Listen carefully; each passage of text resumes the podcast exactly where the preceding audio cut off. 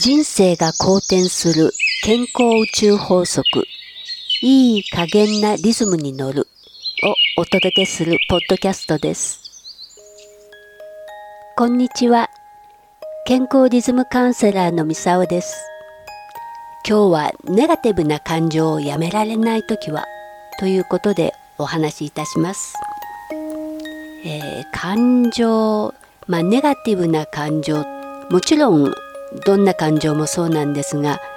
これは生理現象なわけですね。特に女性は本能的に男性と比べて4倍ぐらい不安になりやすいそうなんですね。これどうしてかっていうと女性はこう家族とか子供を守るためには危険をね察知する能力が不可欠だったわけです。だから不安になるっていうことは当たり前なわけですね。人間ってこの感じたい感情を感じられると、まあ、安心のエネルギーが出てくるんですね。ネガティブになったら逆にその感情を思いっきりね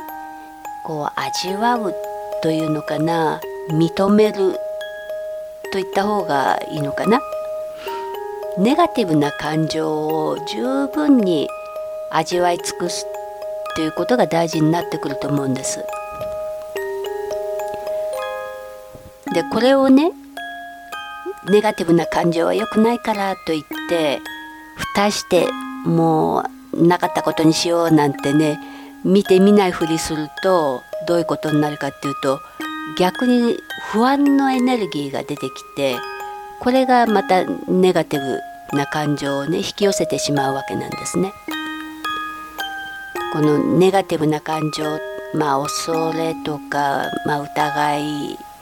とかイライラしたり寂しいなとかっていう、まあ、こんな感じは誰しもね持ってくると思うんですけど、まあ、自分の内側の気持ちと調和していないこう考え方が出てきた結果なわけですね。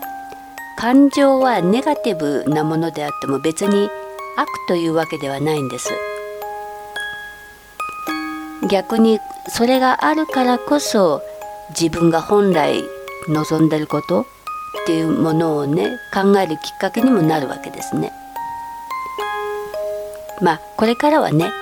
もしネガティブな感情が出てきたなと思ったらじゃあ私が本当に望んでることって何だろうかっ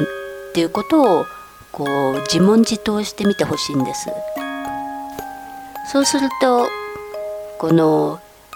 引き寄せのポイントっていうのがね若干こう変化してくるそうすると現実に起こる結果もね少しずつ変わってきます。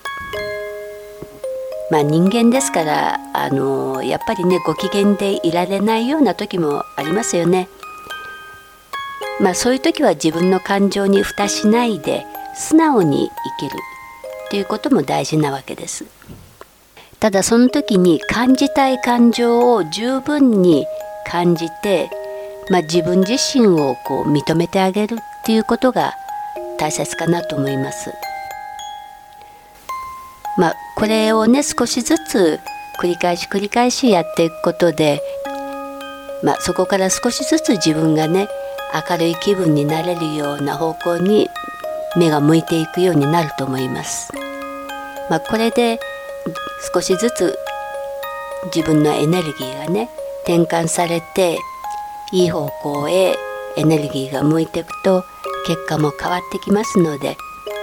まあネガティブな感情だからといって